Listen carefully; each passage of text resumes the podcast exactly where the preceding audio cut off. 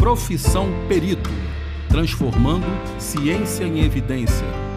Um programa O Júri a Perícia, com Alfredo Maio. Participe do nosso podcast pelo e-mail podcast.ojuriapericia.com.br. Suas sugestões e opiniões são muito importantes para a gente. Olá, pessoal. Hoje o Júri Profissão Perito irá entrevistar a perita em genética forense da Polícia Civil do Estado do Rio de Janeiro, a doutora Carolina Butino Gruskowski Fratani. Tudo bem, Carolina? Tudo bom, Fredo. Prazer enorme estar aqui. Obrigada pelo convite. Carol, vou falar para o nosso público um pouquinho de você. Vamos então uhum. conhecer um pouco mais da doutora Carolina Butino. Ela é graduada em Ciências Biológicas, licenciatura e bacharelado pela UF, Universidade Federal Fluminense do Rio de Janeiro. Ela é mestre em Biologia Parasitária pelo Instituto Oswaldo Cruz, na Fiocruz. Também é doutora em Biotecnologia pelo Imetro. Ela trabalha no IPPGF, no Instituto de Pesquisas e Perícias em Genética Forense da Secretaria de Polícia Civil do Estado do Rio de Janeiro. Também é professora de cursos de pós-graduação e de cursos preparatórios para concurso público e é membro da Sociedade Internacional de Genética Forense. Carol, tá tudo tranquilo? A gente já pode começar a nossa entrevista? Sim, claro, vamos lá. A gente quer saber quando você tomou gosto pela área pericial e quando você decidiu trabalhar com perícia. Olha, Alfredo, eu costumo dizer assim que a perícia que me encontrou, na verdade né? Eu não, nunca busquei, vamos dizer assim, como um, um, plano A na minha vida perícia.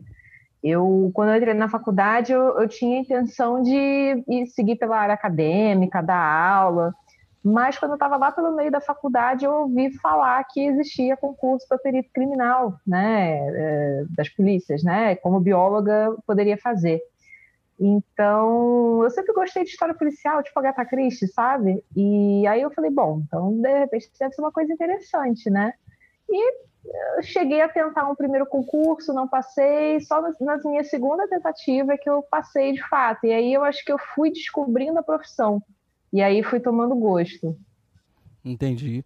Ou seja, a perícia apareceu para você, não é isso? E você, é. como já tinha aquele histórico de, de ler muito a Agatha Christie, Agatha Christie era, é uma autora, né? Inglesa, não é isso?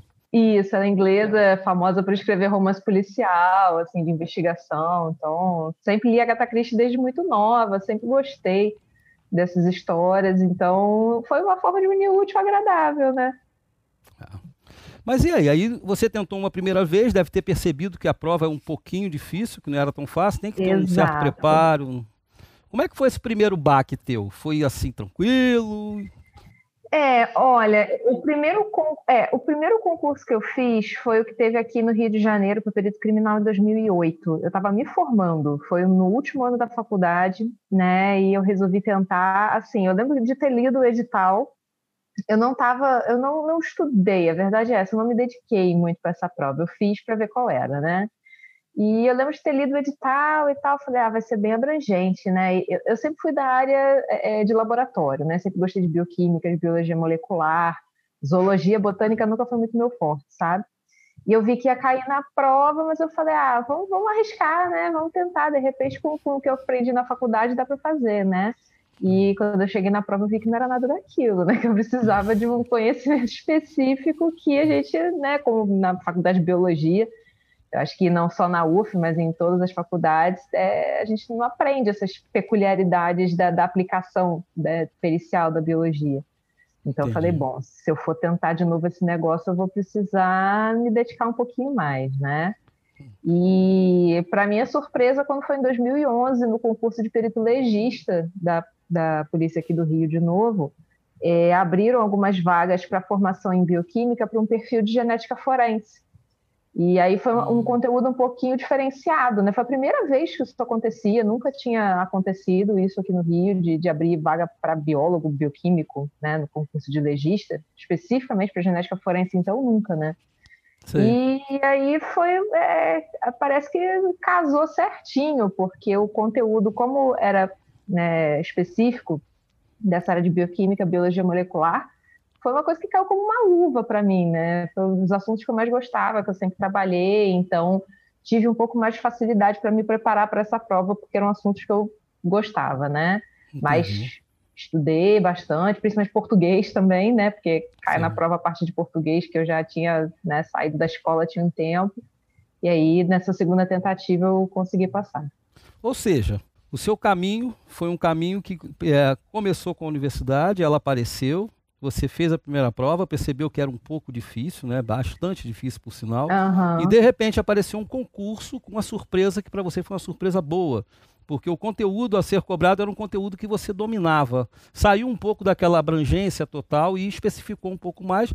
E como você estava preparada, que o nosso aluno ele tem que uhum. entender isso, que a gente, quando faz concurso público, a gente faz até passar, mas não é até passar sem estudar. Você tem que estar sempre preparado, não é isso? Com certeza. Fora esse concurso, eu também estava fazendo vários outros. E assim, esse, esse, concurso que eu passei foi em 2011, né? Foi uma época também Sim. que eu estava terminando o meu mestrado.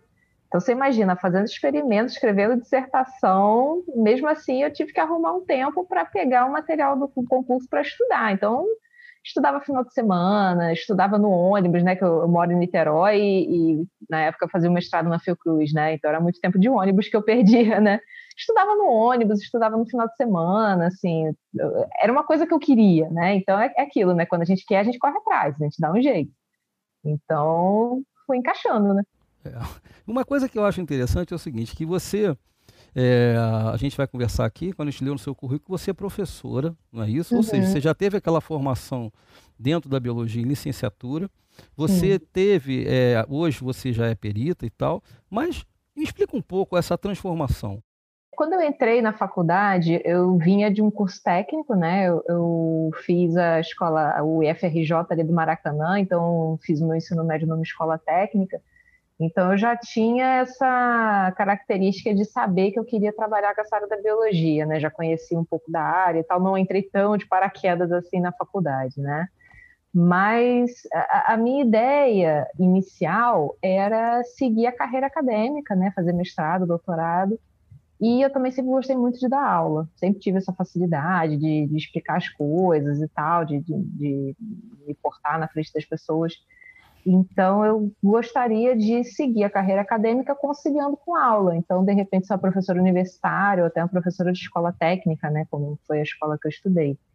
Então, inicialmente, na faculdade, eu entrei com essa ideia de, de seguir é, a parte da pesquisa conciliando com a educação.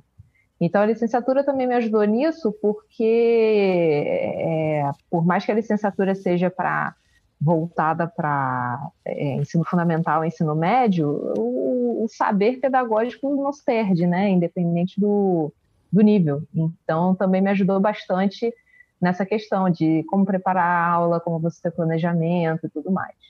Então, né, desde comecinho da faculdade também pegava, peguei monitoria para fazer, peguei estágio muito cedo. Então estava trilhando o meu caminho, né, na, na, área acadêmica. Então vamos lá, Carol. Você é mestre e doutora por duas, é por duas instituições de peso no cenário nacional. Você vem de Fiocruz e Metro. São duas instituições é, é, de grande importância na área de pesquisa aqui no, no, no Brasil. É, conta pra gente aí esse caminho, esse caminho que você percorreu, tá? essa transição é, da área acadêmica para a perícia. Queria que você fizesse essa, essa linha da onde você estava vindo, passasse pelo mestrado, pelo doutorado e depois falasse um pouquinho da importância que isso teve na tua carreira de perita. É, eu, eu acho que nesse aspecto eu vou dar um peso um pouquinho maior para o mestrado, tá? Porque o doutorado eu já fiz sendo perita, né? Hum, então eu, eu, o mestrado eu fiz antes do concurso, o doutorado, quando eu comecei, eu já era perita. Então, assim, é, é, quando eu entrei no mestrado, eu também estava né, buscando essa, essa questão da área acadêmica.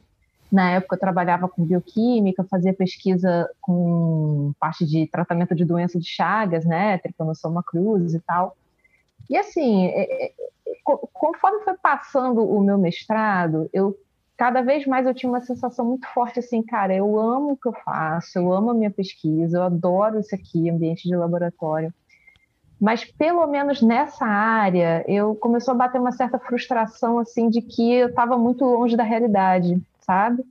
É, é, que a pesquisa, o resultado da pesquisa não parecia que não saía do laboratório, né? Então eu falei, bom, eu amo o que eu faço, mas eu tenho que arrumar um jeito de fazer com que o meu trabalho fique seja né, mais aplicado, que a sociedade perceba o, o, resultado do meu trabalho, né? Então uhum eu comecei a formular essa ideia, assim, ou eu mudo de área de pesquisa, ou eu vou tentar fazer um concurso para trabalhar com alguma coisa que né, realmente seja prática. E aí, né, quando surgiu o concurso da perícia, eu falei, cara, é isso, é isso, realmente, assim, eu vou ter oportunidade, assim, ímpar de aplicar o que eu sei, tudo que eu aprendi até hoje, porque também, assim, por mais que eu tenha mudado completamente de área, né, o mestrado eu fazia com bioquímica, com biologia parasitária, e eu fui parar em genética forense, né, foi uma guinada de área, mas muita coisa de conhecimento a gente não perde, não só conhecimento teórico, mas principalmente conhecimento prático, né, de, de você saber se virar no laboratório, saber as técnicas, você saber lidar com gente, é, é, você ter o contato com os fornecedores, né, como é que você compram algum insumo, questão de qualidade de insumo, como é que você define o que, é melhor para trabalhar e tudo mais, isso tudo eu carreguei também para o meu trabalho na perícia, né, no laboratório de perícia. Então, realmente, esse conhecimento não se perde, né? Eu acho que o, quem tem formação, eu acho que isso é muito importante, assim, eu na época que eu tinha estagiário, eu sempre falava para os meus alunos, cara, você não pode ter pensamento medíocre, você tem que aproveitar ao máximo todas as oportunidades que você tem. Não é só em livro que você aprende, você aprende na bancada, você aprende lidando com outras pessoas, você aprende olhando. Então, aproveitem super essa oportunidade, essas oportunidades que vocês têm ao longo da, da formação de vocês, que para mim isso foi também bastante significativo. Aí, você, no momento que você decidiu ser perita, você começou a perceber que tudo aquilo que você sabia, você poderia aplicar, não é isso? Sim. Sim, foi o que mais pesou assim para mim na, na, decisão de, de fazer o concurso. E vamos lá, e você decidiu ser perito. Você tomou a decisão nesse momento, tá, Carol? Tá? Uhum. Tá? Algo mudou dentro de você, tinha um vazio que você descobriu uma solução para ele. Só que para chegar nessa solução, está falando de que ano, Carol? Dessa decisão, 2000 e 2011. 2011, ou seja, a gente está em 2020. Tá? Hoje é dia 24 de 11 de 2020. Naquela época não tinha essa facilidade toda que hoje você tem de conseguir descobrir todo a quantidade de conteúdo que tem disponível para se estudar. De forma alguma. De informações. Então, a pergunta é assim: foi fácil descobrir as informações certas para chegar dentro da perícia? Você teve hum. alguém, algum perito policial, algum, algum alguém que tenha te ajudado ou te influenciado nessa busca? Não foi fácil tá? É, ainda mais que é, era uma época que estava começando redes sociais e tal, assim, nem bibliografia direito tinha para estudar, né? Eu peguei o edital do concurso, e falei, caramba, tem coisa aqui que eu vou ter que me virar para né, achar onde é que tem, né? Então eu lembro que eu comecei a procurar, assim, cara, eu vou ter que dar um jeito de achar isso em algum lugar, né? Que eu tenho que comprar livro, alguma coisa. Mas aí eu olhava, cara, eu quero comprar livro, mas eu não acho nem o livro para comprar, sabe? Isso. Então eu comecei a, a, tentar buscar desesperadamente isso, né? Eu lembro que na época é, uma pessoa que eu nem sei se ela sabe disso, mas uma pessoa que me ajudou muito foi a atual diretora do PPGF, a Selma Salenave. Ela, ela também fez mestrado e doutorado lá na Fiocruz, né? Onde eu estava fazendo mestrado na época. E do nada, mais ou menos um pouco antes assim da prova do concurso, ela deu uma palestra lá na Fiocruz para falar justamente sobre genética forense, sobre o trabalho, como é que era feita a perícia e tal. Eu falei, gente, ela vai falar das coisas que vão cair na prova. Eu vou lá assistir. E aí eu lembro que eu fui assistir a, a, a, palestra dela, anotei desesperadamente um monte de coisa, ela ia falando assim, ela falou super por alto, né? Não era uma aula, era uma palestra. Eu comecei a notar desesperadamente, eu falei, cara, eu preciso pesquisar isso. Ah, tá, é, é mais ou menos isso aqui, então eu vou pesquisar mais depois e tal. Então, para mim, aquilo foi uma aula, a partir dali eu tentei, né, me norteou um pouco para eu procurar mais a fundo o, os assuntos que eu tinha para estudar, né? Então, eu nem sei se eu já contei essa história para a Selma, foi até bom ter lembrado, eu acho que eu vou contar para ela depois. Vamos lá, vamos voltar na época. Na época não tinha PDF, não, cara. Tentar não, escrever, não, parecia o PDF. Você tinha que conseguir o livro físico. Tá? É. Então, a Selma, então, ela chegou lá e falou de tudo de uma forma muito abrangente. Olha a importância que tem palestra, gente. Uhum. Sabe? Assistir palestra, estar em contato com quem faz. Tá? Ela mostrou, deu mostrou o que, que era importante e a Carol teve que ir atrás para aprofundar cada item daquele que ela anotou do que era importante. Ou seja, ela norteou o estudo da Carol. É isso mesmo ou eu estou falando isso, besteira, Carol? Exatamente tá. isso. Aí a busca era: onde é que eu vou achar livro para estudar isso? Literatura não tem muito aqui no Brasil. Entendeu? Você é, deve Hoje ter... em dia tem. É. Tá muito Sim, melhor. Época, é. é, o cenário está muito melhor do que em 2011, com certeza. Mas foi difícil conseguir isso tudo? Em quanto tempo tu conseguiu pegar tudo para estudar para a prova? Cara, eu acho que foi coisa de um mês, mais ou menos, porque eu tive que garimpar muito, né? Primeiro, assim, é, é Português, eu lembro que eu comprei um livro específico para concurso. Eu falei, cara, vai ser um investimento que vai valer a pena, porque eu sei que português é pedra no sapato de muita gente, inclusive minha. Então, vamos lá. Sim. Então, comprei um livro e é, é, a parte é, específica, né? O que era básico, tipo bioquímica básica, biologia molecular básica, isso aí eu fui pegar em os livros texto, né? Leninger, Dessel, todo mundo que é da biologia, da biomedicina conhece esses livros, né? As verdadeiras bíblias, que eu peguei aqueles livros enormes e fiquei garimpando ali dentro o que, que era né, assunto do edital. E os conhecimentos específicos, cara, eu cheguei num ponto de ter que pegar artigo científico, porque não tinha livro, eu não achava site confiável, os sites que eu olhava assim, eu achava, cara, isso aqui tá meio esquisito. Falei, cara, então eu vou, vou começar com artilharia pesada mesmo. Comecei a procurar artigo científico, peguei uns artigos de revisão, aí eu sentava para destrinchar aquilo sozinha. Eu falei, não, vamos lá, vai dar certo, vai dar certo. E acabou funcionando mas foi penoso. Você estudou como, Carol? Você fazia resumo? Você só lia? Como é que era o teu, o teu vamos dizer assim, o teu método? Eu lia, fazia resumo e fazia exercício. Eu gostava é. de pegar a prova antiga também para ir tentando fazer, né? Questão comentada, essas coisas assim. É, geralmente esses concursos eles são fracionados, as vagas são fracionadas por alguns nichos específicos do conhecimento. A relação candidato-vaga para a genética forense comparada com dos outros, das outras carreiras, ela era alta, era baixa? Como ela era? Era muito alta. O meu concurso foi, né, de perito legista, eram quatro perfis. Tinha esse bioquímica, né, que era genética forense, farmacêutico toxicologista, odontologista e médico, clínica médica e necropsia. É, o de biólogo, né, esse de genética forense, era o segundo mais concorrido. Era, eu lembro que era mais de 100 candidatos por vaga, era cento Eita. e alguma coisa. Cento e alguma, só perdia para odonto, porque odonto, acho que na época foram só três vagas, eram coisa de 300 candidatos por vaga. Assim, os que entraram, entraram gabaritando a prova, porque só assim. Mas em segundo lugar foi o de genética, era, era, esse número eu tenho na minha cabeça, eram mais de 100 candidatos por vaga, com certeza. Na época, tu chegou a recorrer a algum curso preparatório? Isso já existia na sua época, não?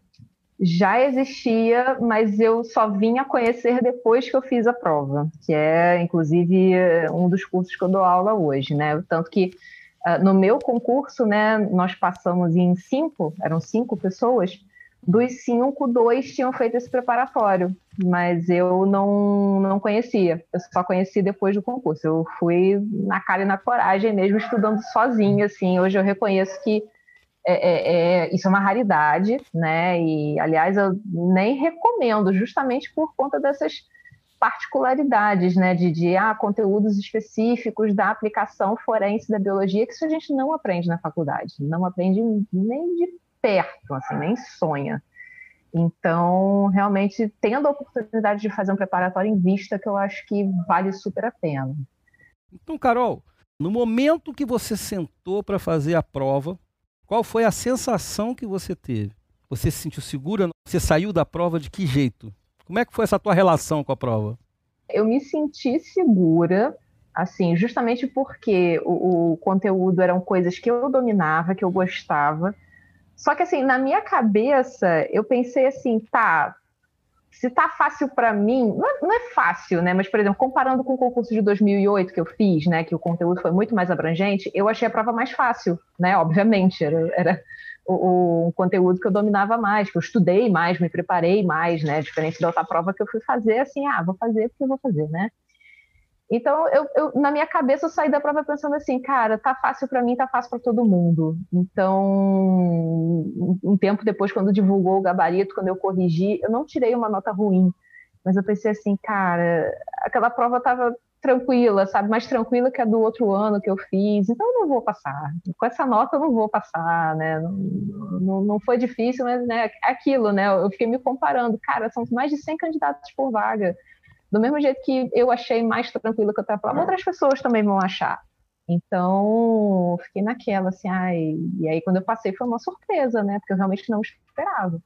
E como, conta pra gente aí, o que, que você estava fazendo no dia que você soube da sua aprovação no concurso público para perito? Como é que você ficou na hora que você viu o seu nome lá na lista dos aprovados? Eu lembro que foi um dia de manhã, foi durante a semana, não lembro se foi uma terça ou quarta-feira de manhã, eu estava sozinha em casa é, e foi um edital assim que não tinha calendário. Então todo dia eu entrava lá na página do concurso para ver se tinha nota, é aquela frustração, né? Todo dia entrava, não tinha, entrava, não tinha. Aí quando finalmente saiu, aí eu fui olhar, assim, comecei a procurar, comecei a procurar. Quando eu vi meu nome na lista, eu não acreditei, eu comecei a gritar. Eu estava sozinha em casa, eu comecei a gritar. Eu gritava, eu só gritava assim, ah, eu nem acreditava. Justamente por isso, que na minha cabeça eu não ia passar. Com a, com a, nota que eu tinha, eu não ia passar. E quando eu olhei, eu falei, não acredito, não acredito. Aí eu liguei para minha mãe, comecei a gritar no telefone com minha mãe, minha mãe não entendia nada. Hum. Calma aí, Carolina, para de gritar, não tô entendendo nada que você tá falando. É. Eu falei, mãe, eu passei, eu passei, eu passei. E, e assim, o meu concurso era a única etapa classificatória era a prova teórica, né? O, as outras etapas que vinham depois eram só eliminatórias, prova física, o psicotécnico. Então eu já estava classificada dentro do número de vagas, né? Então eu pensei assim, cara, daqui para frente agora o pior já foi, só depende de mim, sabe? Eu, eu não preciso mais passar ninguém, eu já estou dentro. Eu só preciso não perder na prova física e tal. Mas, né? É, é, eu pensei assim, cara, eu já estou dentro, eu só preciso agora me manter aqui. Né? Então, aí depois come, começou a saga, né? A próxima etapa era a prova física. Eu falei, pronto, gente, não posso perder na prova física, não, não posso passar por essa vergonha. Aí comecei a treinar para a prova física, né? Fazer corrida, nunca tinha corrido na minha vida. Aí fui me preparando para as outras etapas, assim, e quando passei em todas, eu falei, aí vem aquela sensação de alívio, né? Falei, caramba, aconteceu, né?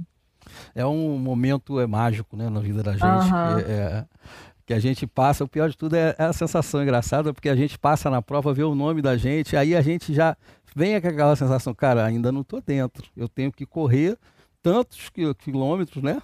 É, tinha ainda o, a prova física, o psicotécnico e o exame médico ainda, né? Isso, é. E a minha maior preocupação era a prova física.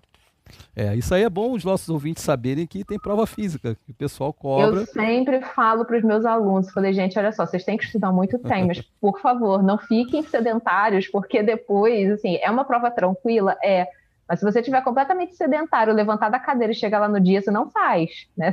Você ainda é capaz de se machucar, torcer o pé, então não esqueçam que vocês também têm que treinar para a prova física. Carol, vamos lá agora. Agora você tum, passou pelas fases, passou pela prova, passou pela parte física, exame médico, tudo e tum, entrou. Aí você, quando entrou, você tinha expectativas, não é isso? De como seria ser perita da polícia do estado do Rio de Janeiro. Uhum. A pergunta é simples: na hora que você entrou, essas expectativas se concretizaram?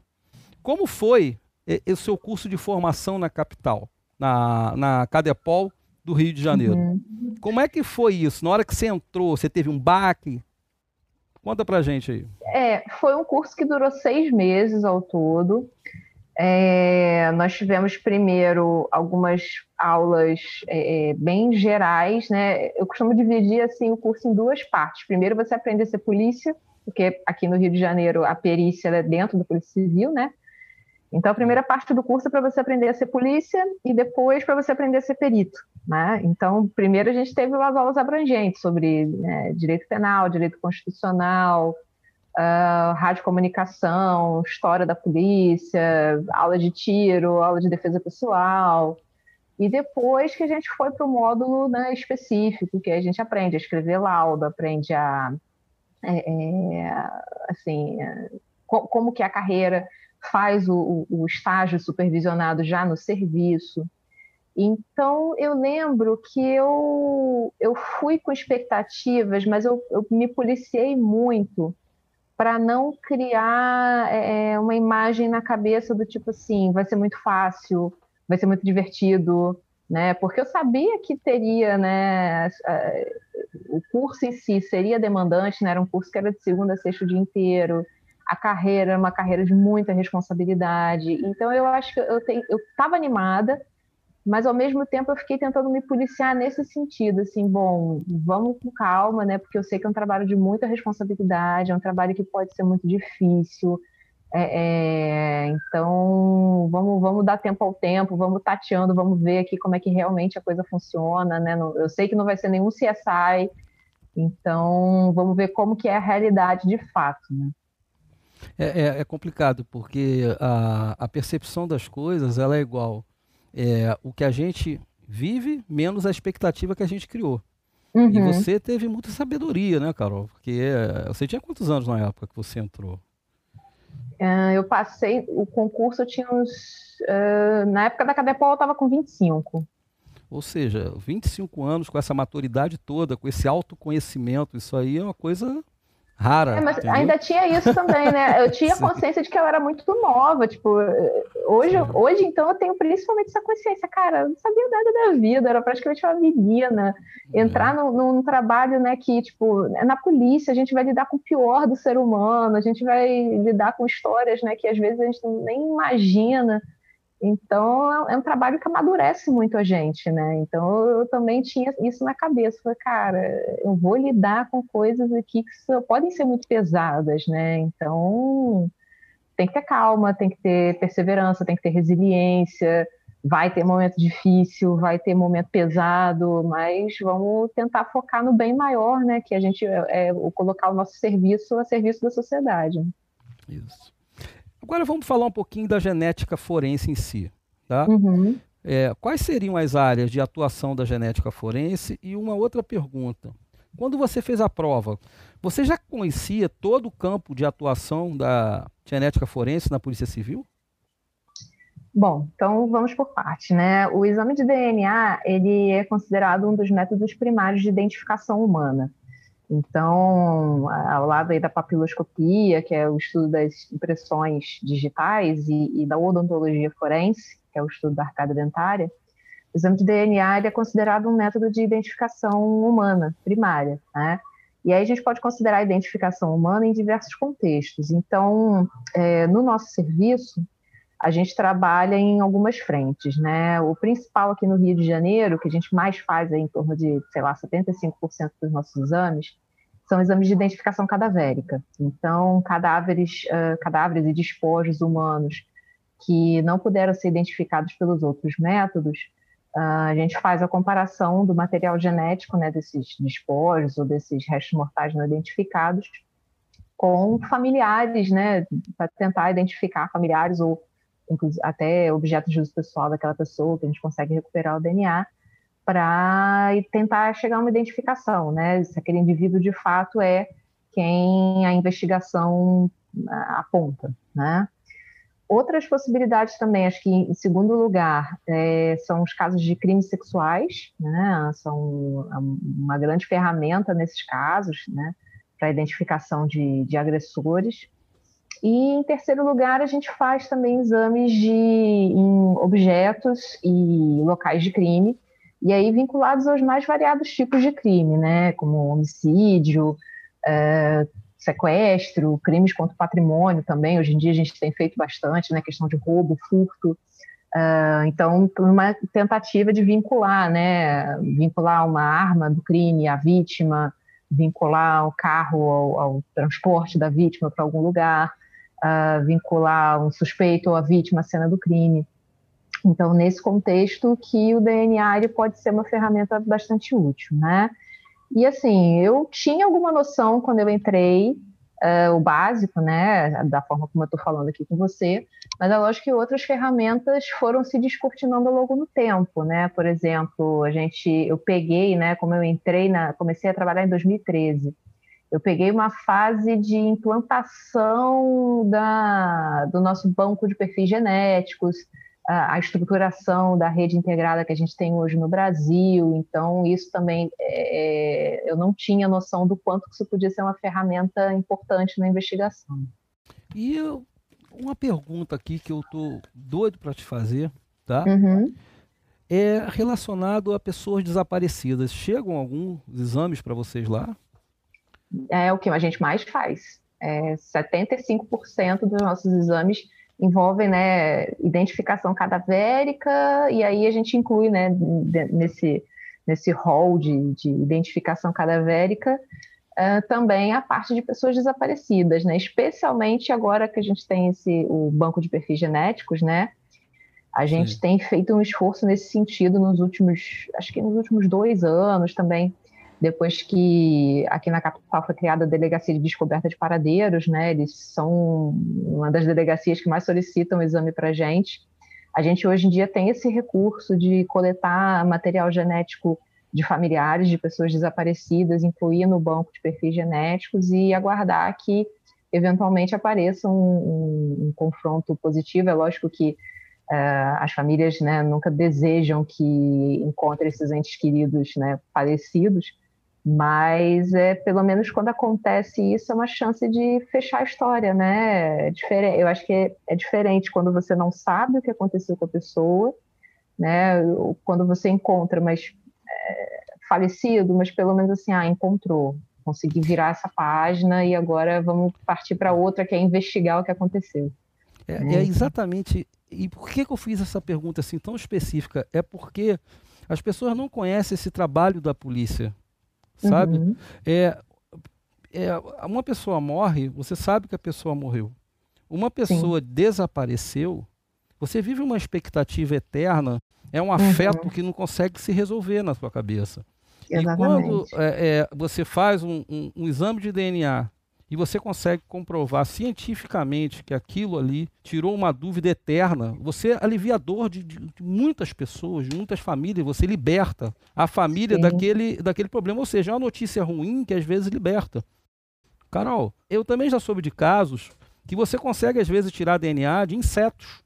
Não sei se vocês já fizeram aqui no PPGF. Já teve algum caso aqui? Chama de entomogenética, não é isso? Isso, exato, exato. A gente uh, já fez, a gente recebeu, é, é uma ferramenta muito nova, sabe? Sim. Tá até em desenvolvimento ainda, mas a gente já fez, inclusive a gente hoje tem, lá no IPPGF está rolando, estão rolando alguns projetos de pesquisa, né? Porque como o próprio nome do Instituto já diz, a gente faz perícia, mas também faz pesquisa. Um dos projetos que estão rolando lá, inclusive, ele está sendo feito em parceria com a professora é, Janira Costa, que é perita também lá do, do IML, que ela é entomologista, para mim, acho que é a maior autoridade na área no Brasil hoje em dia, nessa parte de, de entomologia forense. E esse projeto, que está sendo feito também em parceria com, com um perito nosso lá do PPGF, o Alípio Rocha, é, visa justamente tentar aprimorar essa técnica, né, de você tentar obter DNA do agressor em vítimas mortas de violência sexual a partir das larvas que você encontra no cadáver. Então, um trabalho que é bem bacana, que está em desenvolvimento, já foi utilizado, acho que em, em, alguns laudos que eu me recorde, sim, já foi usado, e eu acho que tem tudo para também se desenvolver bastante ainda. É, eu, inclusive, eu vou falar um pouco de mim agora, Carol. Eu sou perito legista, é, uhum. E eu trabalhei na divisão de homicídios. Eu peguei um caso de uma menina que tinha sido estuprada, o rapaz confessou, e quando eu encontrei, o cadáver já estava num um, um, estado de putrefação extremamente avançado, e eu encontrei muitas larvas na região genital dela. Eu colhi esse material. Uhum. Entendeu? Liguei para a Janira, mandei para a Janira, a gente colheu o material e só que a gente, infelizmente, a gente não conseguiu encontrar o DNA ali, o resultado foi negativo. Mas é muito interessante isso aí, porque parece que até em sequestro o pessoal já usou isso aí, não sei sim, se isso é verdade. Sim. A respeito de um caso desse de violência sexual, me recordei agora de uma situação que a gente teve lá no IPPGF, uma situação parecida com essa que você relatou, assim, uma vítima morta, suspeita de violência sexual, uh, pegaram o suspeito e eu acho que na época o cara confessou que tinha matado a moça, mas não que tinha violentado porque eu acho que a ideia do advogado era fazer com que né, ele fosse condenado por um crime só e não dois, né, tentar diminuir Sim. a pena. E aí eu lembro que na época o resultado do, do, da análise genética nas larvas mostrou que não, que tinha sim um, um componente de DNA masculino no material. Então colocou também o, o, o estupro nas costas do cara. Então foi Caramba, bem interessante esse caso. Mas vamos lá, Carol, vamos continuar aqui, que esse assunto que você trabalha é muito interessante. vamos lá. A gente sabe que a Polícia Civil, a responsabilidade é muito grande. Quando a gente está falando de área criminal, gente, a gente está construindo o alicerce probatório na Polícia Civil para que a Justiça tenha ferramentas suficientes para um julgamento adequado do caso. Entendeu? Dali poderá surgir é, a, a, decisão que vai interferir diretamente na liberdade e na sensação de segurança da sociedade. Ou seja, é um trabalho extremamente importante. Após entrar na Polícia Civil, como foi fazer seu primeiro laudo? Pensa nesse dia aí. Foi difícil e quando no seu íntimo você se sentiu perita, você falou, eu sou perita. Para você mesmo, você teve essa sensação, essa revelação para você. Eu lembro direitinho do meu primeiro laudo. Eu lembro que foi um caso de identificação cadavérica de restos mortais que foram encontrados na época, na, naquele desastre que teve em 2012, eu acho, na região serrana do Rio, né, que teve aquelas hum. chuvas que é, é, desabou muito em Costa, em Teresópolis, Petrópolis, então muita gente sumiu, muita gente Isso, eu, eu, não lembro agora exatamente se foi em 2011 ou 2012. É. Então, muitas identificações foram feitas pelo IPPGF e, assim, vários anos para frente a gente continua ainda tentando fazer algumas identificações. Então, em 2013, eu lembro que o meu primeiro laudo foi uma situação dessa, assim, um familiar buscando uma pessoa desaparecida. Então, eu lembro que foi um, um trabalho, assim, de comparação desse familiar com vários cadáveres e, assim, eu fiquei chateada porque material não estava bom, então teve cadáver que a gente não conseguiu um perfil genético adequado assim para fazer análise. Então foi, foi um laudo assim que eu fiz um trabalho mais de, de, de, de, papel, né? De pegar uns perfis genéticos que já tinham, que aqueles materiais já tinham sido processados, para comparar e redigir o laudo. Quando eu realmente me senti perita foi quando eu comecei a manipular material né? Então, quando eu comecei a pegar o caso assim de, de uma ponta a outra, né? Receber o laudo zerado, pegar o material, fazer todo o processamento desde o começo, porque esse primeiro laudo eu só peguei resultado pronto e escrevi, né? Então, a partir do momento que eu assinei o meu primeiro laudo, assim, de os meus primeiros laudos, que eu realmente eu processei ele do começo até o final, foi quando eu comecei a me sentir realmente perito, assim. Nessa época eu lembro que tiveram dois casos que me marcaram bastante, um de identificação cadavérica, que eu lembro que me deu um trabalho danado, porque era um, uma ossada que tinha sido encontrada assim numa lagoa, então o material estava muito ruim. Eu fiz um monte de análise, processei um monte de coisa para finalmente conseguir chegar num, resultado conclusivo.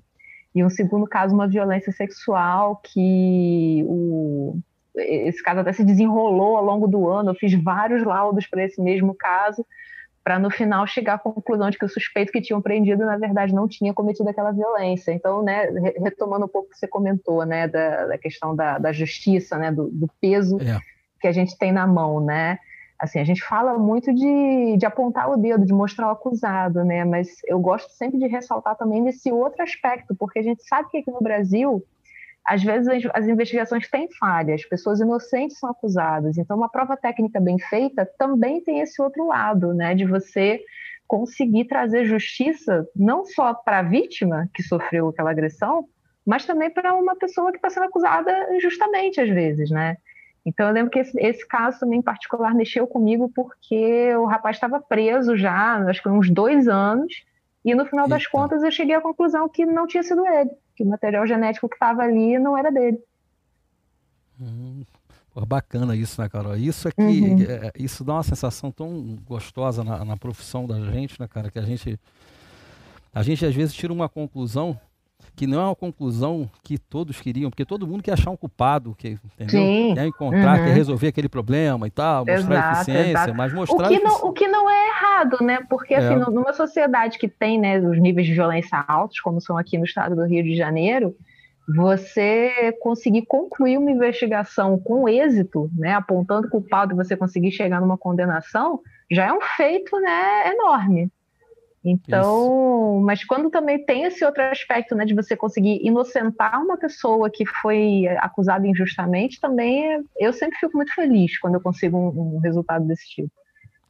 Carol, vamos lá. Então você entrou na polícia, fez o seu primeiro laudo. Senti... Você sentiu o peso da caneta na hora que você assinou o primeiro laudo? Ficou mais pesada ou você fez O primeiro não, mas não. esses depois, né? Esses depois, quando eu comecei a. Principalmente esses casos difíceis, né? Porque quando o caso é Sim. fácil, você nem sente, é praticamente rotina, né? Ah, tá, Sim. é aquela, aquela coisa que, assim, é aquela resposta óbvia, né? Você nem sente. Agora, quando você trabalha em cima do negócio, quando o negócio te dá trabalho, quando você vai para casa pensando naquilo, realmente, aí você assina com gosto, sabe? Uhum. Vamos lá. A gente sabe que o perito ele pode atuar tanto internamente quanto externamente. É, no seu caso, você trabalha com muito laboratório, você deve trabalhar mais trabalho interno, não é isso? Só interno, tá? só tá. interno. É, como é o seu dia a dia como perita em genética forense? Você consegue se inteirar dos, de, dos detalhes de cada caso? Você consegue é, é, saber o que aconteceu? Ou só chega para você ali um material e você analisa aquilo ali e entrega? Como é que funciona isso? É, em parte, né? Como eu falei, eu trabalho só interna no laboratório, então eu nunca estou no local, eu nunca estou no IML, né? Eu recebo os materiais para fazer a análise. Tem alguns casos que ele vem com um histórico mais detalhado, outros não, né? Então, às vezes a gente consegue ter contextualizar melhor, né, o, a evidência dentro do caso, até porque isso é muito importante para a gente também, né, para nortear a nossa análise, né.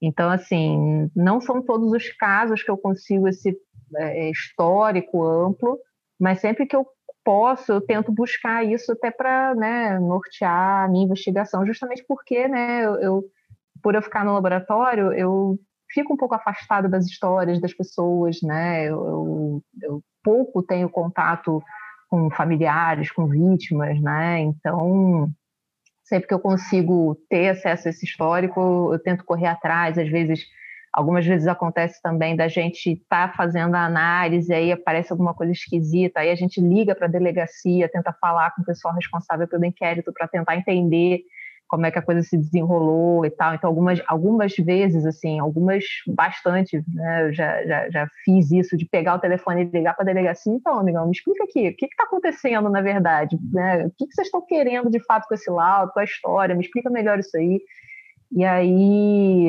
é, acaba ajudando bastante, né, quando, quando eu tenho essa, acesso a essas informações. Carol, agora vamos falar do seu dia a dia lá com a sua equipe do laboratório, tá? Uhum. Você queria trabalhar com pesquisa, queria trabalhar com perícia. Aí, de repente, apareceu o IPPGF, que é o Instituto de Pesquisas e Perícias, Genética Forense, as duas coisas Isso. que você queria.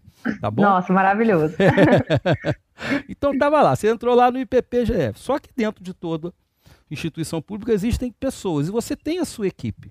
Tá? Sim. Como é que é a relação sua com a sua equipe de laboratório, no dia a dia? Olha, a gente lá no PPGF, a gente tem uma brincadeira que a gente costuma dizer que o PPGF nem parece que é polícia, sabe? Porque Sim. a gente é uma equipe bem coesa, sabe? A gente é uma equipe pequena, né? Tem um pouco essa vantagem, né, de não ser um instituto muito grande, a gente conhece todo mundo que trabalha ali. E a gente se dá muito bem, a gente tem uma parceria muito grande, a gente pode contar com os colegas, não só os peritos, mas também os técnicos, o pessoal do administrativo, assim, é, eu tenho, eu gosto muito de trabalhar lá, não só pelo trabalho, mas principalmente pelas pessoas, sabe? A gente confia muito uns nos outros, a gente sabe que a gente pode contar, então tem essa coisa de positiva, assim, bem legal. Isso é excelente, né? Porque trabalhar num ambiente saudável, ele, ele faz bem para a alma. Sim. E você vi, viver dentro de um ambiente onde você tem amigos, uhum vocês conseguem se unir contra esse estresse todo que entra lá dentro, porque vocês estão é. sempre envolvidos, sempre, o trabalho de vocês uhum. envolve conflitos. Então, Sim. se você tem um ambiente ali que, que consegue diluir isso, deve ser muito bacana. Mas uhum. vamos lá, uhum. Carol. É, a gente sabe que o resultado de um laudo de genética forense ele gera muito interesse nas pessoas envolvidas na investigação criminal. Sim. É sempre um resultado contundente. Uhum. Nas vítimas, os familiares das vítimas, no indiciado, no réu, profissionais da polícia e profissionais do, do judiciário. Mas, mas por que, que isso ocorre? Geralmente a informação do, do laudo de vocês, ele traz um impacto grande, tanto dentro da investigação quanto no julgamento. Pode soltar ou prender alguém. Sim. Então você tem aquela interface, sabe? Que a polícia e o jurídico é aquilo ali, gente, dentro da polícia e dentro do, do judiciário, aquilo é uma torre de Babel, porque ali eu tenho pessoas formadas em direito, eu tenho pessoas formadas em biologia, eu tenho pessoas formadas em química, eu tenho pessoas formadas em medicina, eu tenho pessoas formadas em farmácia, eu tenho pessoas. É um montão de gente buscando a verdade dos fatos com ciências diferentes e tem que traduzir aquilo para o judiciário.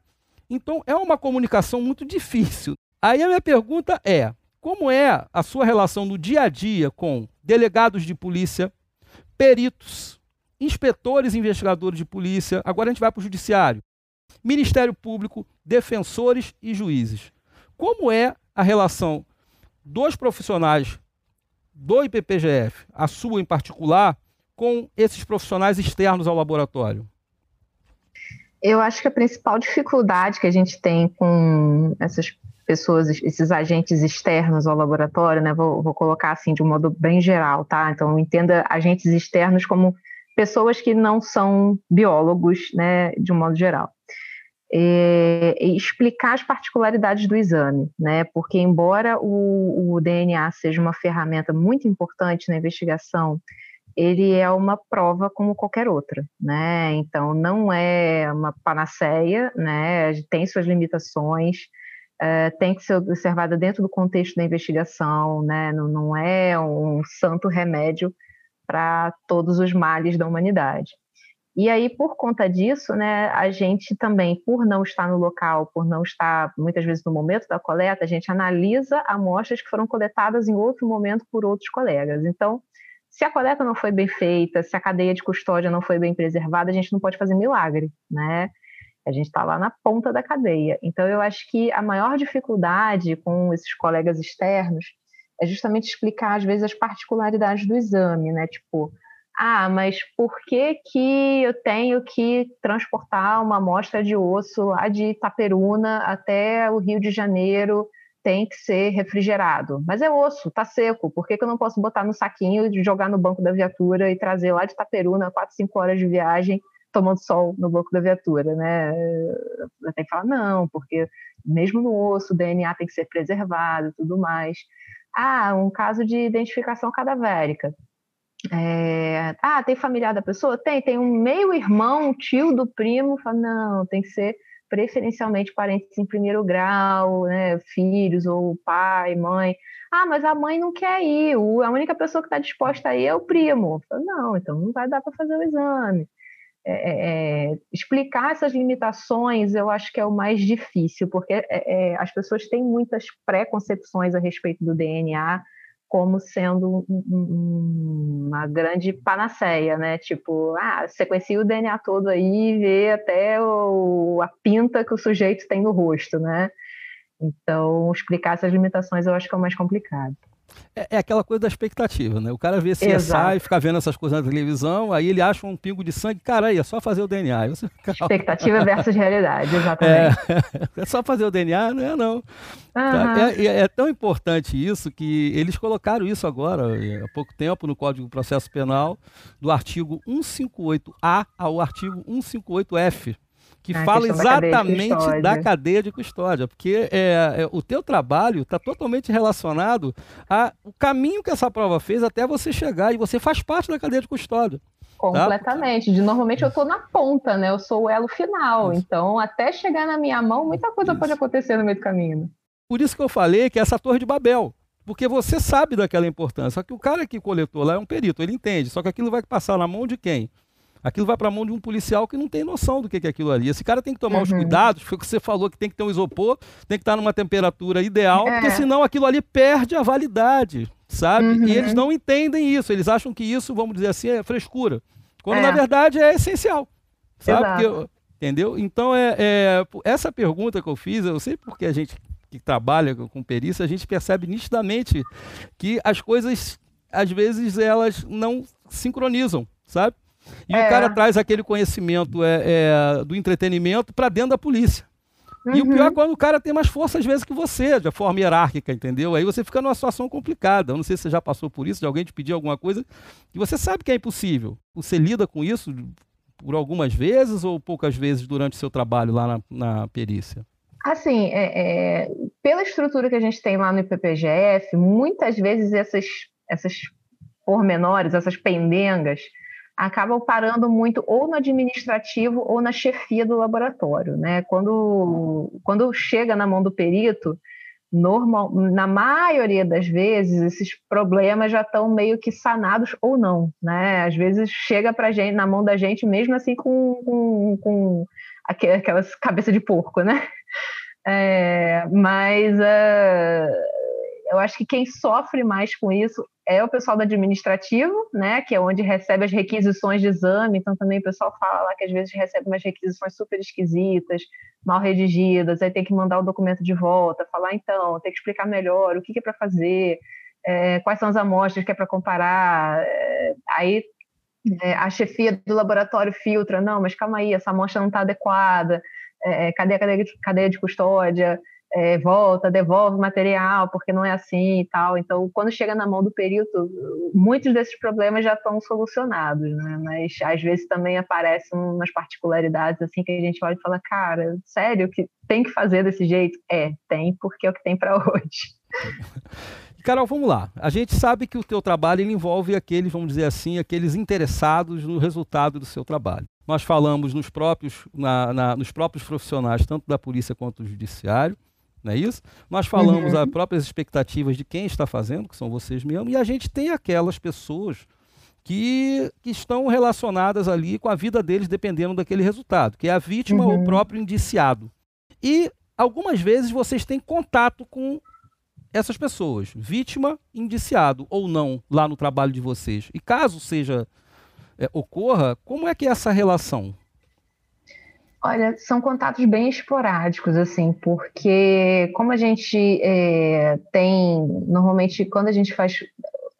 O único momento em que a, a, as vítimas ou suspeitos, os réus, eles vão ao IPPGF, é, normalmente é para coletar amostras de referência, né? Quando a gente precisa de uma amostra de referência daquele indivíduo para fazer a comparação com, com as evidências, né? E normalmente essa coleta quem faz são os nossos técnicos e a parte de é, análise de documento, de cadastramento, pessoal administrativo. Então a gente, como perito, é, dificilmente a gente tem contato, né? Só quando eventualmente a gente precisa fazer essa coleta. É, ou às vezes precisa ter um conhecimento maior do caso, aí a gente é, nem, nem, a gente não conversa tanto com os familiares, né? A gente tenta buscar essas informações mais com o pessoal da delegacia, justamente para é, é, ter esse distanciamento que eu acho que é, é, importante, né? Embora muitas pessoas achem que fica uma coisa meio impessoal, mas é uma coisa que eu acho que é importante, principalmente na nossa profissão, é que assim a gente lida com muitos casos, muitos todos os dias casos que são pesados. Então, a gente precisa ter esse distanciamento até para não nublar a nossa objetividade, né, quando a gente está fazendo análise, porque por mais objetivo que seja o exame, se a gente também chega com uma pré-concepção, isso pode atrapalhar a, a, minha objetividade da minha análise, né? Então, assim, é, às vezes eu preciso do contexto, preciso, mas eu acho importante a gente também ter esse certo distanciamento justamente para a gente não deixar, não, não, colocar o carro na frente dos bois, sabe? É, é tipo evitar tirar, evitar um componente emocional. Exato, exato. Não, né? é, eu tenho a impressão que se, se eu soubesse de todas as histórias por trás de todos os laudos que eu faço, seria uma coisa desgastante, assim, emocionalmente, além da conta, sabe? É, é um trabalho que. E a gente não pode ter esse desgaste, porque senão a gente não trabalha. Né? É a, gente não, a gente precisa ser objetivo, né? Justamente hum. para a gente conseguir ajudar. Né? Se a gente se envolve demais com os casos, a gente acaba ficando meio paralisado, né? É a natureza do teu trabalho é essa, isso aí a gente não tem como fugir disso, né? Exatamente, exatamente. É. Isso pode parecer soar um pouco insensível, né, para quem está de é, fora, não mas é, é, é, o nosso trabalho, né? Então, cada um cria os mecanismos que precisa, né? E, e eu acho que O importante é isso, é você conseguir manter objetividade suficiente para você conseguir ajudar aquela pessoa, né? Porque o seu objetivo é fazer o laudo. Se você se envolve demais e não consegue nem chegar a uma conclusão, você não está ajudando em nada. Carol, agora a gente vai conversar sobre uma parte importante que o nosso ouvinte, eu quero que o nosso ouvinte entenda isso de uma forma assim clara, tá? Uhum. Eu vou uh, falar com eles o seguinte: quando você entra para a polícia, você faz prova para perito, você faz prova para investigador, e você faz prova para delegado. E a polícia, ela é composta de policiais. Só Sim. que a polícia é composta por instituições. A gente sabe que existe uma, uma gama de funções dentro do funcionamento do laboratório, que exigem habilidades extrapoliciais, vamos dizer assim, como Sim. administrar, auditar, uhum. ensinar e outras. Você já realizou alguma dessas atividades administrativas, como, por exemplo, chefia, controle de estoque ou compra de insumos no laboratório? Todos os dias, todos os dias. Assim, tem até um, um, um, meme que eu gosto, que assim é quando eu digo que eu sou perito, é, o que as pessoas pensam? Aí tem a imagem do CSI, o que minha mãe pensa que eu faço. Aí tá eu lá coberta de sangue no, no local do crime, né? Meio aquela coisa meio psicopata. O que eu realmente faço? Eu tô sentada numa mesa atrás de, de uma pilha de papel, né? Então, isso, isso a Globo não mostra, né? Assim, é, essa, essa, parte do trabalho, quando a gente faz a prova, a gente não, não espera esse tipo de coisa, mas sim, requer muito, é, é, não só o trabalho técnico, mas também esse trabalho administrativo a gente acaba tendo que lidar, né? Então, já, já, já tive época que eu fiquei, assim, vamos dizer, na, na chefia substituta, né? Cobrindo férias de chefe, é, hoje eu estou lotada como gestora da qualidade do laboratório, então ainda tem essa preocupação, questão de é, controle de, de POP, controle de qualidade, de insumos, de, de é, conformidades e não conformidades dentro do laboratório. É, aí de vez em quando vem umas demandas voadoras do tipo a gente tem que fiscalizar contrato de fornecimento de, de insumo, a gente tem que é, fazer os processos de compra, os pedidos de compra dos insumos. Ah, mas o insumo de vocês é muito específico, é, vocês têm que especificar melhor isso aqui e tal. Eu, tá, mas eu não sei fazer processo, nunca fiz tudo na minha vida, como é que eu faço? então, isso a gente vai aprendendo, no, no, vai aprendendo a regra do jogo no meio do jogo, né? É. Mas, Carol, você já tinha uma bagagem, porque você já tinha trabalhado em laboratório, você até pontuou isso na fala anterior, agora na nossa entrevista. Ou seja, aquele aprendizado teu lá, no caminho que você percorreu até virar perita, deve ter facilitado e muito aí uh, o seu trabalho diante dessas, vamos dizer assim, atividades que não estavam escritas no concurso, no edital do concurso. Uhum facilitaram? Como é que foi? Valeu a pena esse aprendizado? Valeu, claro, até porque assim é, é, tem particularidades do trabalho de laboratório, né? Que às vezes a gente, como aluno, a gente não percebe nessa né, questão de compra de insumo, como é que você avalia a qualidade de um insumo, relação com o fornecedor, com é, às vezes um equipamento, o queimamento quebra, como é que você faz para arrumar o conserto. Então, esse tipo de coisa, eu lembro que eu aprendi muito sobre isso no mestrado. Eu lembro muito disso, assim, é, no, no, quando eu estava na iniciação científica, eu ia lá no laboratório, fazia o que tinha que fazer e ia embora. Acabava o insumo, depois, na semana seguinte, magicamente, tinha aquele material de novo lá para trabalhar, né? Né, igual aquela piadinha, né? Pô, essa, essa pia tá quebrada, eu boto o prato aqui, ele não se lava sozinho, o prato continua sujo aqui, né? É, e aí no mestrado eu lembro que eu aprendi a fazer esse tipo de coisa. Como é que você pesquisa um insumo, como é que você compra um insumo, como é que você avalia qual que é melhor custo-benefício, financiamento de pesquisa. Então, tudo isso também foram conhecimentos que eu levei para o meu trabalho na perícia, sim. E vamos continuar nos insumos. É, todos nós sabemos que os insumos né, para o funcionamento de um laboratório de genética forense, eles têm custo elevado. Sim, sim. Aqui no IPPGF, no Rio de Janeiro, vocês possuem material de ponta para o trabalho no dia a dia? Eu costumo dizer assim, que material humano e equipamento, material físico, a gente tem, assim, entre os melhores do Brasil, sabe? As pessoas são, todos os peritos, as pessoas que trabalham lá, são super bem qualificadas, são pessoas altamente profissionais, altamente confiáveis é, é, com reconhecimento enorme na área. É, questão de equipamentos, a gente tem um laboratório também que é, é super bem aparelhado, um espaço físico muito bom, é, quando comparado com outras perícias de outros estados, assim, eu, eu, sinto que a gente tem uma coisa privilegiada nesse aspecto. É, com relação a insumos, eu diria que é, é, um cenário assim, que ele é limitado. A gente tem, mas não está esbanjando, né? Como eu acho que todo, qualquer recurso numa, numa instituição pública, né? É, é, a gente sempre tem que tentar lidar o melhor possível com o que a gente tem, né? Então, a gente não tem para ficar esbanjando, obviamente, mas a gente consegue fazer muito com o pouco que a gente tem. Agora é o seguinte, quanto tempo você tem de, de quantos anos você tem de perita? Agora, em, em janeiro do ano que vem, eu faço oito anos de perita. Oito anos, né? Quase então você já deve ter participado, né, de alguns casos polêmicos Existe alguma diferença entre esses casos do dia a dia e esses casos polêmicos? E, se possível, você poderia contar algum desses casos para a gente? Uhum. Esses casos de repercussão, eles têm algumas particularidades, não no aspecto técnico, né? Porque a gente, como eu falei, aquela questão da objetividade, né? Da gente se distanciar.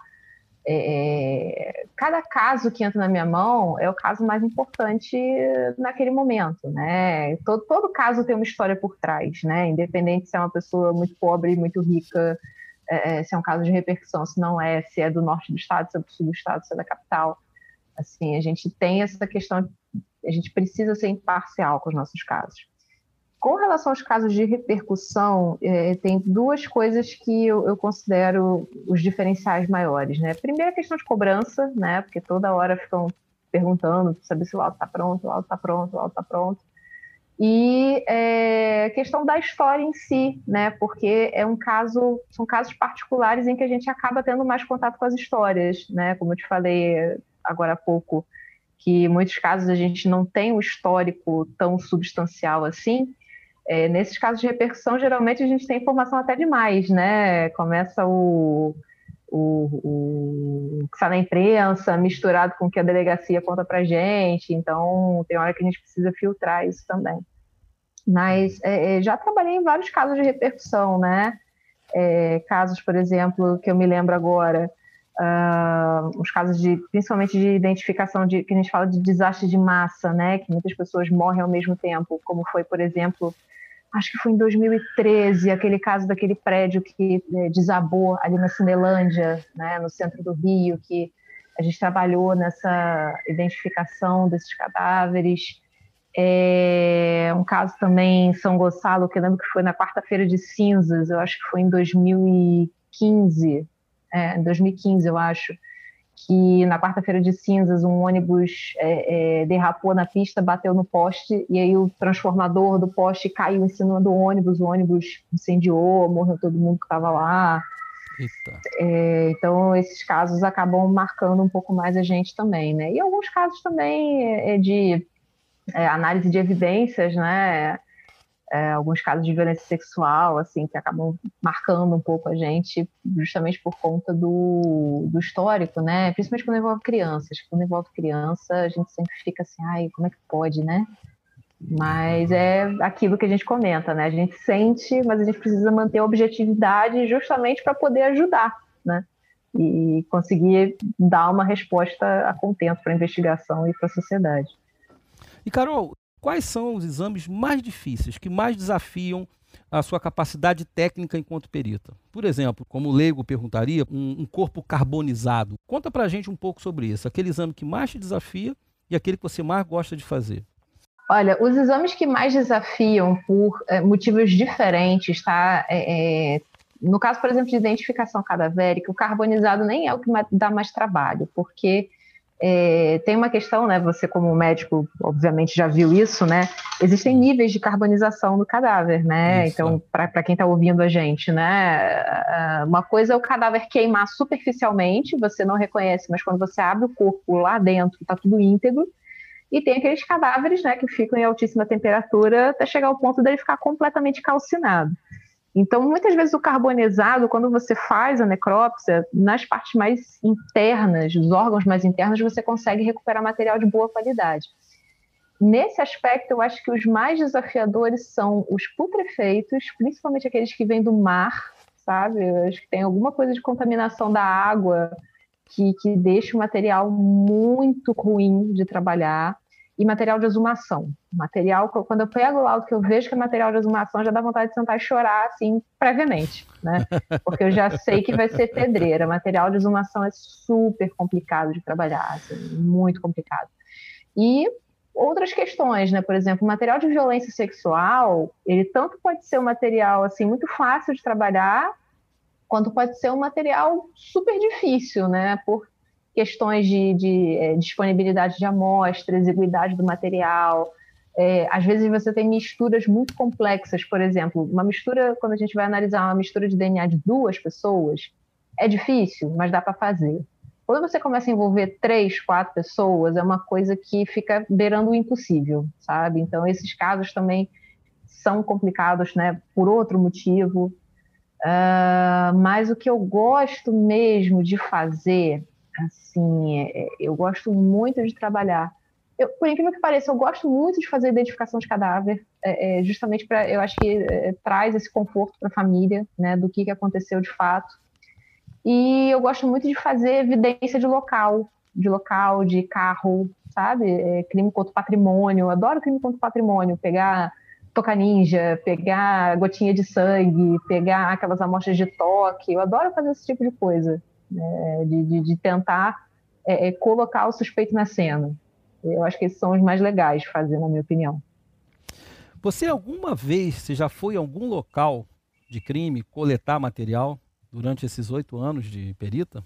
Já foi local, chamada? Foi... Não, eu já fui ao IML. IML, sim. Já, já fui algumas vezes ao IML, ah, até por conta de um projeto que eu fiz alguns anos atrás, um projeto de pesquisa que a gente tentava é, padronizar uma questão de uma coleta de um material específico para identificação cadavérica. E aí, nessa pesquisa, eu fui ao IML algumas vezes para fazer a coleta do material. Mas local de crime, não, nunca fui. Então agora, Carol, a gente vai falar um pouquinho da sua saúde, tá? Uhum. É, nós sabemos que os profissionais que trabalham na área de segurança pública possuem um volume grande de trabalho. Sim. É, a rotina exige um trabalho minucioso, com muita atenção e de grande responsabilidade. Uhum. É, durante esses anos de perita, você já teve algum problema de saúde relacionado ao seu trabalho na segurança pública do Rio de Janeiro?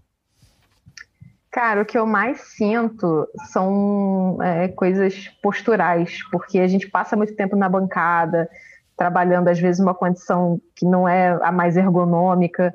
Então, assim, é, é, dor no ombro, sabe? Aquela tensão no ombro, no pescoço, dor de cabeça, coisas desse tipo, assim. É uma coisa mais de, de postura. Acho que esse dano ergonômico é o que eu mais sinto. Aí depois é ficar muito tempo no computador redigindo laudo, então dá aquele, aquela dor no pescoço, aquele peso do ombro, aquela dor nas costas, assim. Acho que em matéria de, de risco ocupacional, nesse momento, acho que o que mais sofro é isso. Agora eu vou fazer uma pergunta para orientar um pouco os nossos ouvintes. Vamos botar um caso fictício, tá, Carol? Uhum. Foi encontrado, uma menina foi, alegou ter sido estuprada, o perito colheu o material da cavidade uhum. vaginal, esse material foi para você e você, ao analisar, você descobriu que ali tinha um cromossoma Y, tá? Uhum.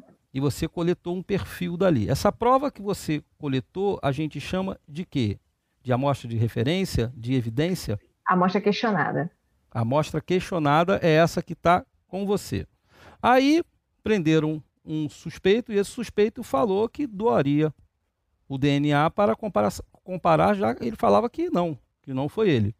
Essa amostra que vocês escolhem dele é chamada de amostra de referência. De referência. Aí você comparou uma com a outra, o exame genético bateu, fechou o caso, não é isso? A gente chama então de uhum. amostra aberta quando eu só tenho uma amostra questionada e de caso fechado quando eu tenho as duas, não é isso? Isso, isso. Caso aberto é quando você só tem a evidência sem uma referência para comparação. Perfeito. Então, agora vamos colocar uma outra situação. Foi encontrado o material da menina, tá bom? Uhum. Eu pego esse material dessa menina, eu mando para o laboratório, ou eu só posso mandá-la para o laboratório se eu tiver uma amostra de referência? Como é que funciona isso aqui no Rio de Janeiro? Há alguns anos atrás, é, a gente só processava caso fechado. tá? Hum. É, por uma questão de economia de insumos, limitação de armazenamento também. Hoje em dia, com o advento do banco de perfis genéticos, a gente começou já a processar esses casos abertos também, porque quando a gente não tinha o banco, quando o banco estava ainda bem é, em fase inicial de implantação, essas amostras de caso aberto a gente podia processar, analisar e ter um perfil genético não ia ter o que fazer com ele. Hoje em dia a gente já tem, então a gente pode processar essa amostra, mesmo que ela seja de um caso aberto, obter o perfil genético desse agressor e incluir no banco de perfis genéticos, e aí esse banco ele funciona tanto em nível estadual quanto em nível nacional. Então, é, a gente consegue né, armazenar essa amostra lá, mesmo a gente sem saber quem foi o autor dessa agressão, a gente pode, em algum momento, é, é, obter uma coincidência com, com um perfil genético um, do agressor que já esteja no banco, ou até mesmo com outras evidências, né? identificando, por exemplo, um estuprador em série, como já aconteceu em, em alguns estados do Brasil, já a gente já teve alguns casos desse tipo, de estupradores em série serem identificados através do banco de perfis genéticos. Carol, o que, que seria esse banco de perfis genéticos? Quando ele surgiu aqui no Brasil? É, a gente trabalha com, quem já viu o CSI já ouviu falar no software Codes, né? Esse software ele trabalha é, como um banco de dados e ao mesmo tempo ele permite o cruzamento dessas amostras, né? Ele é, é foi desenvolvido pelo FBI e em 2009 foi assinado um acordo de cooperação entre a FBI e a Polícia Federal do Brasil para trazer e implementar esse software aqui no Brasil. É, então, hoje em dia, quase todos os estados da federação e mais o Distrito Federal é, já contam, já participam desse banco. Então, é, ele fica sob a administração dos órgãos de perícia oficial dos estados, os laboratórios de perícia criminal dos estados, que alimentam seus bancos estaduais e, ao mesmo tempo, algumas amostras permi é permitido o compartilhamento dessas informações com a nível nacional com outros estados, isso é gerido pela Polícia Federal, que quando eventualmente acontece um, um confronto positivo entre estados, é a Polícia Federal que sinaliza, né, e, e permite então que os, é, esse intercâmbio de informações entre os estados. Bacana isso, hein, Carol? Muito bacana. Uma coisa uhum. interessante, porque você falou aí, a, a, o, quando a gente encontra ali, falando agora como legista, o perfil masculino, tá? Dentro, por exemplo, da vagina de uma mulher, isso aí já pode até autorizar é dizer que houve ali uma conjunção carnal. Sim. Entendeu? Isso aí é importante quando a gente está querendo evidenciar o crime de estupro, né? Uhum. Entendeu? Porque aí vai ter toda uma pesquisa que as pessoas às vezes acham que quando você encontra é, espermatozoide na vagina, já fechou, houve estupro. Não, pode ter uma relação sexual é, consentida, entendeu? Tem toda uma investigação policial por trás, para que a gente consiga fechar o diagnóstico de estupro. Isso. Então vamos lá. Carol, agora a gente vai dar uma girada e voltar um pouco é, na sua, no seu trabalho tá bom? Porque nós vimos aqui que você tem duas pessoas aí, eu tenho uma Carol perita, eu tenho uma Carol acadêmica. É, você atua tanto como professora quanto como perita. Como que a Carolina perita se relaciona com a Carolina acadêmica? É, elas se complementam? Como é que funciona isso? Se complementam na medida em que hoje eu foco as minhas pesquisas na área de genética forense, né? Então, quando eu entrei para a perícia, eu estava concluindo meu mestrado, concluí, então fiquei um tempo né, afastada do meio acadêmico, me, me ambientando na perícia, e aí depois começou a vir aquele, aquele bichinho, né, me incomodando, falei, pô, tô sentindo falta, tô sentindo falta, tem que fazer pesquisa, né? E aí eu resolvi voltar para a área acadêmica, mas na minha cabeça não fazia sentido eu trabalhar com alguma coisa que não tivesse aplicação prática no meu trabalho.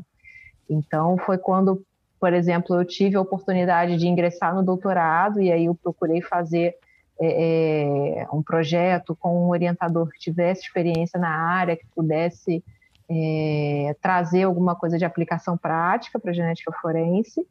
E depois que eu, eu, concluí o meu doutorado em 2019, hoje eu estou tocando um projeto, projeto de pesquisa que tem o financiamento da FAPERJ, é um edital que foi lançado em 2018, específico de fomento às ciências forenses. Então, eu, eu, de certa forma, eu estou meio que continuando o trabalho que eu comecei no meu doutorado, uh, que é o desenvolvimento de uma aplicação de uma técnica de sequenciamento de DNA, uma nova técnica de sequenciamento de DNA para as análises periciais, forenses. Então, se complementam nessa medida em que eu tento levar, né, fazer com que as minhas pesquisas sejam sempre nessa área da genética forense, trazendo aplicações práticas.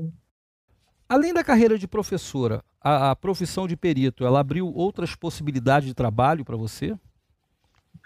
Algumas, principalmente na, de participação em, em, eventos, né, congressos, seminários, não só nacionais como internacionais, a possibilidade de participar de alguns cursos também, e eu também tive a oportunidade de escrever um capítulo no livro Introdução à Genética Forense, que foi lançado no começo desse ano.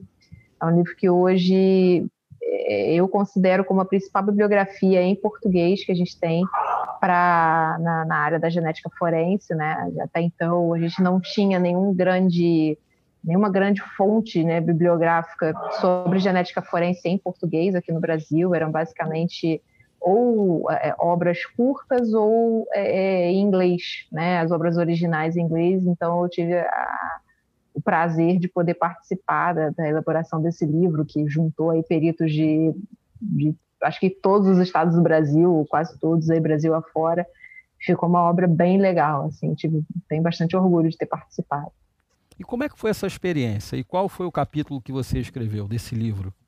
Introdução à Genética Forense eu escrevi um capítulo junto com um perito do Paraná, o Tiago Massuda, é, onde a gente falou sobre essa técnica de sequenciamento de DNA, né, chamada de sequenciamento massivo paralelo, que foi a técnica que eu trabalhei no meu doutorado, o Tiago também, na época, estava fazendo o doutorado dele também na mesma área, e a gente escreveu esse capítulo né, como se fosse assim, novas tecnologias para a genética forense.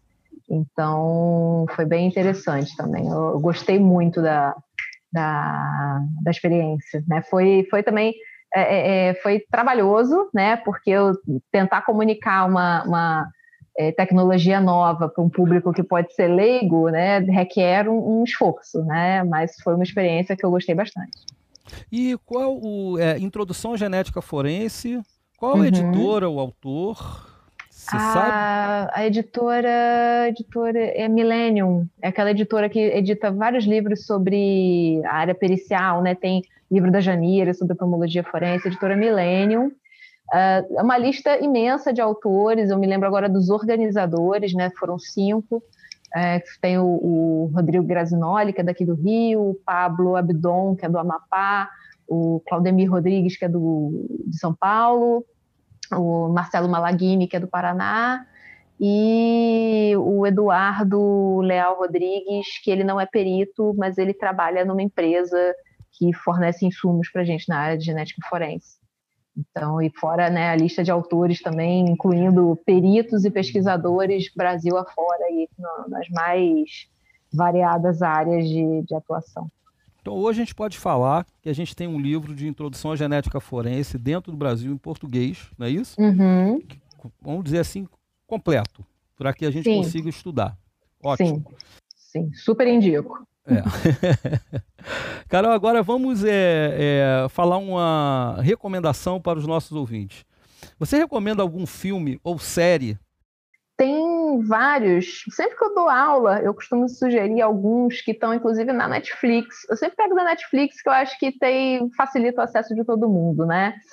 Uh, na Netflix, eu recomendo uh, principalmente três, tá? É, tem um documentário que se chama Amanda Knox, é sobre um caso real que aconteceu na Itália, é, de uma moça, essa Amanda Knox, ela era americana, morava na Itália na época, e ela foi acusada de ter assassinado a colega de quarto, junto com o namorado dela na época, e mostra como uma evidência de DNA pode ser mal interpretada fora do contexto. Né? Então, mostra esse outro lado também, né? aquela questão que eu falei de DNA não é uma panaceia, né? ele tem, é uma prova como outra qualquer, ele tem que ser analisado dentro do contexto. Uh, e tem duas séries também que eu acho que são bem legais nesse contexto do DNA. A primeira é America, aquela série American Crime Story, tem uma temporada que é sobre o caso do O.J. Simpson, né, que aconteceu em 95 lá nos Estados Unidos. Eu acho que é o caso mais famoso, mais emblemático sobre a eh, aplicação da, de, de, evidências de DNA num, numa história, é, num, num homicídio, no caso, né? E tem um outro que é Inocente, uma história real de crime e justiça. Essa série é muito interessante porque ela fala sobre o surgimento do Innocence Project nos Estados Unidos, que é, tem o objetivo de revisar condenações, especialmente condenações à, à, morte, de casos antigos, né, especialmente da década de 70, 80, casos anteriores a, ao surgimento do DNA, né? O DNA como evidência passou a ser mais usado na década de 90. Então, revisar esses casos antigos em que os condenados alegam inocência e através do DNA, então, agora existe é, é, ferramenta para provar a inocência dessas pessoas que já estavam condenadas no corredor da morte. É, pessoal, vocês acabaram de receber aí um volume imenso de conteúdo para vocês estudarem, tanto do ponto de vista do entretenimento, né? É. Amanda Knox, não é isso? O caso Amanda do Knox, Jay Simpson e o esse... caso da Jay Simpson e Inocente, uma história real de crime e justiça. Isso. E o livro Introdução à Genética Forense, que você está indicando e com certeza eu vou indicar para quem quer entrar na área para estudar. Sim. Bom, Carol, Agora a gente vai falar um pouco de você, caso você queira falar, tá, Carol? Uhum, é, claro. O que você gosta de fazer quando você não é perita e não é professora? Ah, eu, eu, gosto muito de viajar, gosto de ficar com a minha família, com meus cachorros. Eu gosto de correr também. Eu, uns dois anos atrás eu comecei a praticar corrida, então hoje eu gosto de, de corro por, por lazer também. É, eu, eu, sou um bicho muito caseiro, sabe? Eu gosto muito de, de ficar em casa, de, de fazer programação tranquila, sabe? E, e viajar. Eu adoro viajar. O que, que você gostaria de dizer para os nossos ouvintes que sonham em entrar na carreira de perito? Perseverem, não desistam. É uma carreira que ela é, tem seus altos e baixos, mas os altos são muito maiores e muito mais numerosos do que os baixos.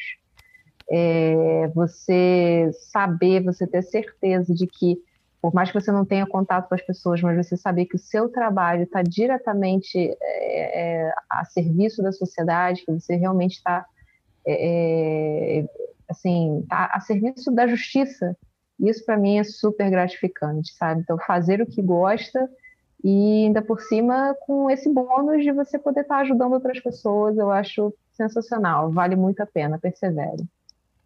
E agora uma última pergunta para a gente finalizar a nossa entrevista. Uhum. Hoje, você está feliz, está realizada com a escolha profissional que você fez?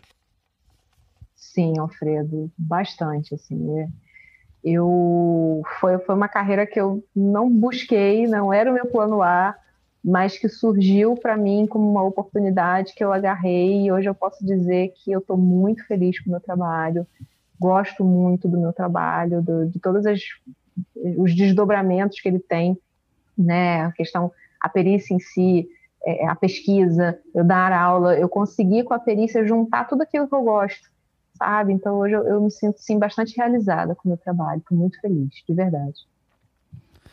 Que bom, Carol. É, muito obrigado, doutora Carolina Botino, por compartilhar parte da tua história com a gente. É, espero que um dia você retorne aqui. É, eu conheço a Carolina já há algum tempo, a gente já trabalhou junto. Você e... foi meu professor no curso de formação, é. foi onde eu te conheci. foi, foi. lá na Cadepol. E é um é. ser humano brilhante, uma pessoa de um coração enorme.